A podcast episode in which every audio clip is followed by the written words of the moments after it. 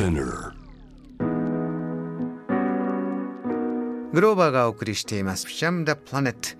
スタジオの時刻夜の7時38分を回っております。お迎えしているゲスト、えー、著書「アフリカ経済の真実。資源開発と紛争の論理」えー、大変な話題になっております。千葉商科大学人間社会学部教授吉田敦さんです。吉田さんよろしくお願いします。よろしくお願いしますえー、アフリカいろいろな国があって我々は知ってるようでなかなか知らない経済の真実があるんだ、えー、ご本のこの帯にもですねじゃあ麻薬取引がサヘル地帯で、えー、コンゴの独裁と血塗られたダイヤモンドのブラッド・ダイヤモンドという映画もね、えー、話題になりましたがそしてもう一つ蹂躙されるマダガスカルの大地と大規模開発の失敗。こういったそうなんだ。全然知らなかったという私にとってはそういうことなんですけれども吉田さんマダガスカルちょっと一から教えてもらえますか？はい。まあ、皆さんあのマダガスカルという国の名前ぐらいは皆ご存知だと思うんですけれども、まあ、そこがどのような国であるのかどんな人が住んでいるのかあの少し紹介させていただきたいんですけれどもまあ、僕の方でその3つその日本とマダガスカル共通点があるなというふうに思っているんですが、まあ、1つ目はその島国であるということでマダガスカルはあの世界で4番目に大きな島国。日本の面積と比べると1.5倍ほどのですね非常にまあ大きな島国であると。いうことが1つ目。それからあの実はアフリカなんですけれどもマダガスカル人というのはその人種のルーツがアジアにありまして、はい。でえーまあ、ボルネオ辺りからあ渡ってきたアジア人が最初に先住民としてマダガスカルに住み着いて。そうですはい、でその後東アフリカのネグロイド系の黒色人種の方が入ってきて、まあ、根血の人種になっていく。なので、えーまあ、マダガスカル人にお会いするとすごくわかると思うんですけれども、まあ、アジアの方の感じが近いですねだから非常にまあ我々にとっても親近感が湧くようなあのアフリカ人であると。はい、でもう一つがあの3つ目がですねあの、まあ、我々と同じようにお米を非常に食べるんですね。うん、でまあ、統計によりますとマダガスカル人1人当たり年間で消費する米の量が 120kg ということなんですよ。しっかり食べますね。しっかり食べ なので日本人よりも、まあ、倍ぐらい食べているということで、まあ、日本もマダガスカルも米好きの民族と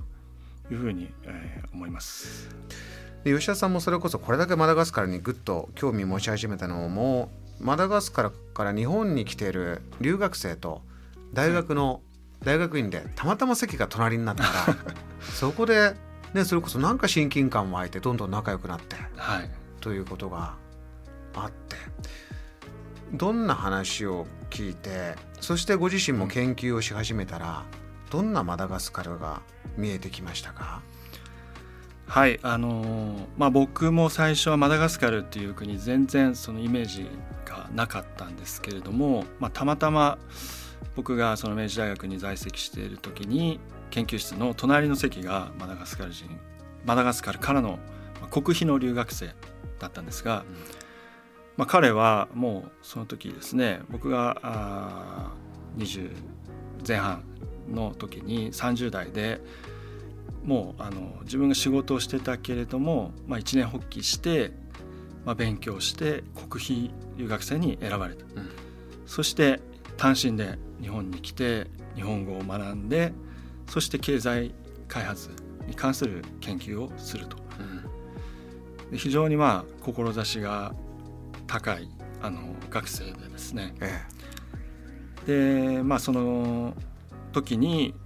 まあいろいろな経済の理論の話であるとかそれからマダガスカルっていうのはどういう国か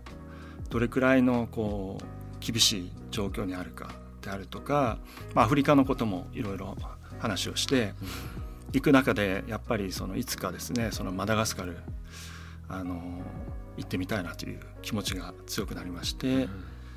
それから少しずつマダガスカルについてあの研究も進めるようになりました。えー、現地にも行きながら社会問題もじゃあその経済開発という目線でも見ながら、あのマダガスカルのその経済でいうと大変貧しい貧困との戦いがあるんですって。はいそうですねあの、まあ、マダガスカルという国自体があ1人当たり GDP という、まあ統計上の換算でいうと520ドルぐらいなんですね。これは年間の、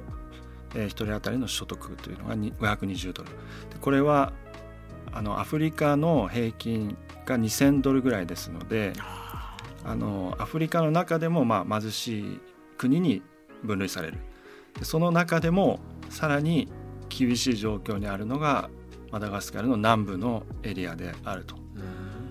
いう状況で、まあ、気候変動の影響によって干ばつが起きてるわけですけれどもやはりそのもともと非常にまあ自給自足の生活をしている中で外的なまあ環境によって一番被害が大きい、まあ、コロナの問題もそうだと思うんですけれどもそういったもともと脆弱な生活基盤で暮らしている人々に大きな打撃があるということをぜひですねあのラジオを通じてあの皆さんにお伝えしたいなということはあります。あの自給自足しながらやってたってのは国土が、えー、なかなかそういうじゃあ町どんどん作っていわゆるじゃあビルを建ててどうこうっていうことに向いてない国土ってのはあるんですかね。動物がいっぱいいろんな生態系独特の貴重な生態系っていうのはツアーでも人気だったりとありますけどもね。うん。うん、そうですね。あのツアーで行くような場所というのは、まあ、その野生ではなくて国立公園みたいな形で保護区にされている場所でなるほど。あのそういった農村部はですね逆にもう木が全然生えてない状況なんですね。それはなぜかというとあの、まあ、電気もガスもないので皆さん木を切ってそしてあの木炭にして売ったり燃料にして。燃料にしてしまうんですね、うん、そうするとどんどんどんどん木がなくなっていってしまう。なので意外とこうマダガスカル行くと森がないんですよね。非常にあの深刻な森林伐採が進んでいますそれこそ国費で留学してきて、えー、自分の国の経済開発のために日本で学びに来たそのお友達はどういうわけでインフラが整わなかったり、えー、みんなの生活が豊かにならないどんなふうにおっしゃってました、まあ、彼はやっぱりですねアジアの経済発展がなぜここまで成功したのかっていうのをやっぱりその学びに来てそしてまあまあ、日本の成功ですね。それから日本に続いて韓国であるとか東南アジアの成功の要因っていうのをこうあの学びに来たんですけれども、まあ、彼というか僕が思うにはやっぱりその、うん、彼のように、えー、海外で学んで、えー、いろいろな非常にまあ教育を高い教育を受けたマダガスカル人が彼のように戻ってですね次の世代につなげるようなあの彼は大学の先生になってるんですけど、まあ、そういったあの循環が生まれるとどんどんこうあの経済状況も良くなると思うんですけれども、まあ、あまりにもそのマダガスカルでのチャンスがないと外に出てってしまって人材が戻ってこないそれは非常にあの残念なことだなというふうに思います。このマダガスカルで何が起こっていて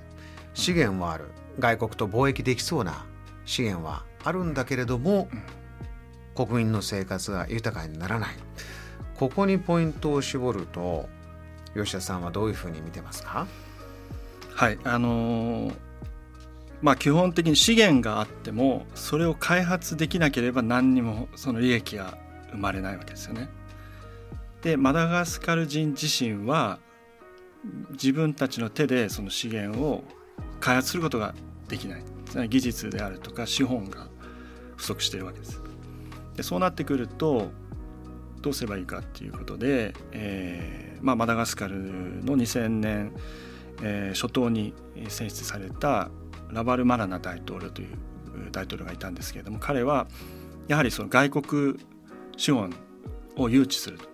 そして海外の会社に、えー、資源を開発してもらうということをやっていったわけですね。それがだから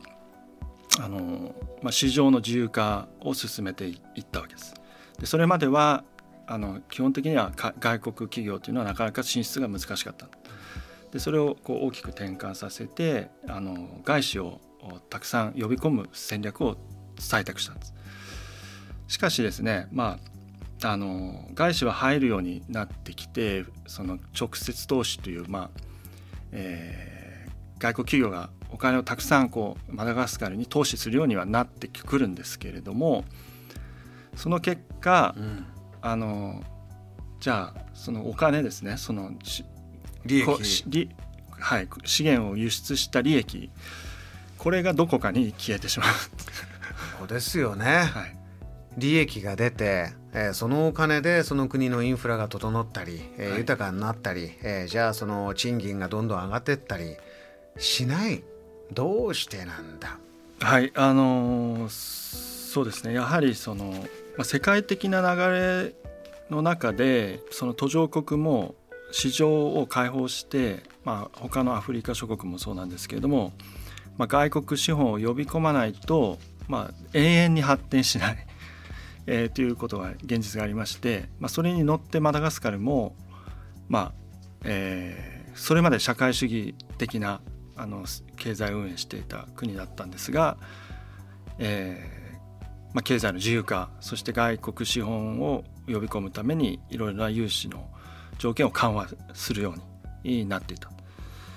でそういった中で、まあ、実はマダガスカルにはすごくあの有望な資源がたくさんまだまだあの埋蔵されている。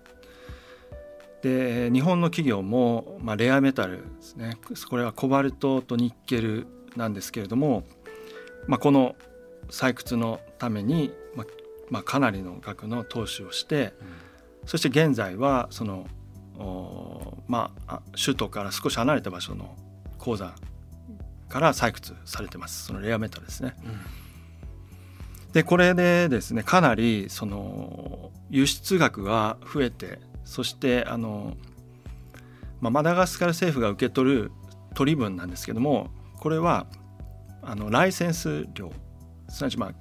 あの採掘許可ですね。権利ですね。権利、うん、それと税金、はい、なんですね。だからマダガスカル政府がそこの開発に直接参加して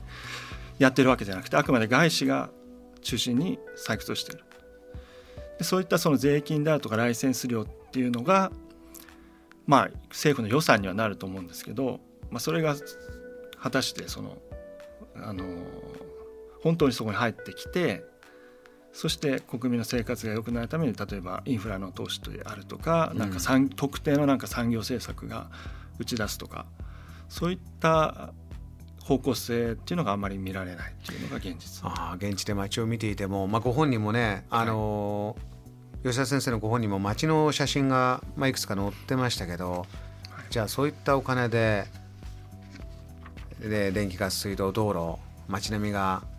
豊かになってるかというとまだそれが見えないし仕組みとしておっしゃったみたいにじゃあ地元の人がそこでお仕事がたくさんもらえて、はい、えー、給料を増やせる環境にもないわけですね。あのそういった鉱山開発というのは、まあ、石油とかですね鉱物資源に関して、まあ、経済用語でいうと資本集約的な産業といいましてまあ、資本をたくさん投下するんですけれどもその割に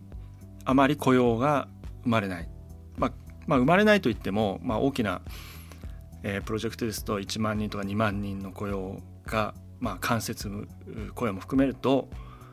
生じるんですけれども、まあ、経済全体2,000万人以上のマダガスカルにとってはあの雇用という意味では大きなインパクトを与えるほどではないということですね。もももっとその労働力を必要とするような産業っていうのを起こしていかないと、えー、失業問題っていうのはなかなか改善されないという。これ仕組みとしてでも今じゃあ海外の進んだ技術、えー、持ってる企業に入ってきてもらって開発してもらってでそこで得た、えー、利益とかそのままじゃあ外国に全部行っちゃったりしたら、ね、国の資源とか資産売り払ってなくなっておしまいということになったらこれはいけないわけですけどもじゃあ例えば借金だけ残ってしまうとかねアフリカ世界中が狙ってじゃあチャイナマネーがどうとかね大きな記事になることもありますがどういう構造的な問題直せば改善点どこなんでしょうか？はいあのー、まあ、このですね、えー、資源開発の問題というのは、ま、何もこうマダガスカルに特有の問題ではなくてあの資源があればあるほど実は経済発展が難しい、はあ、はい、資源があればあるほど、まあ、我々からすると、まあ、むしろねあの簡単にこうお金が入ってきて、はい、まあ、産油国あの湾岸の産油国なんかを思い浮かべると思うんですけど、うん、えー、実際にはあの、まあ、アフリカなどのですねこうあの資源国っていうのは、えー、長期的に見ると資源があればあるほど経済成長があの停滞してしまう。うん、はいでむしろ資源がない国の方があの高い経済成長率を実現しているという実証研究がずっとあのされてます。でこれがですね資源の呪いという仮説として、まあ、経済学ではよく研究されるんですけれども、詳しくはあのぜひあの僕のアフリカ経済の真実の方で詳しく書いてますのであの理論的な話はですねぜひそちらをあの読んでいただきたいなというふうに思ってますけど。JAM The Planet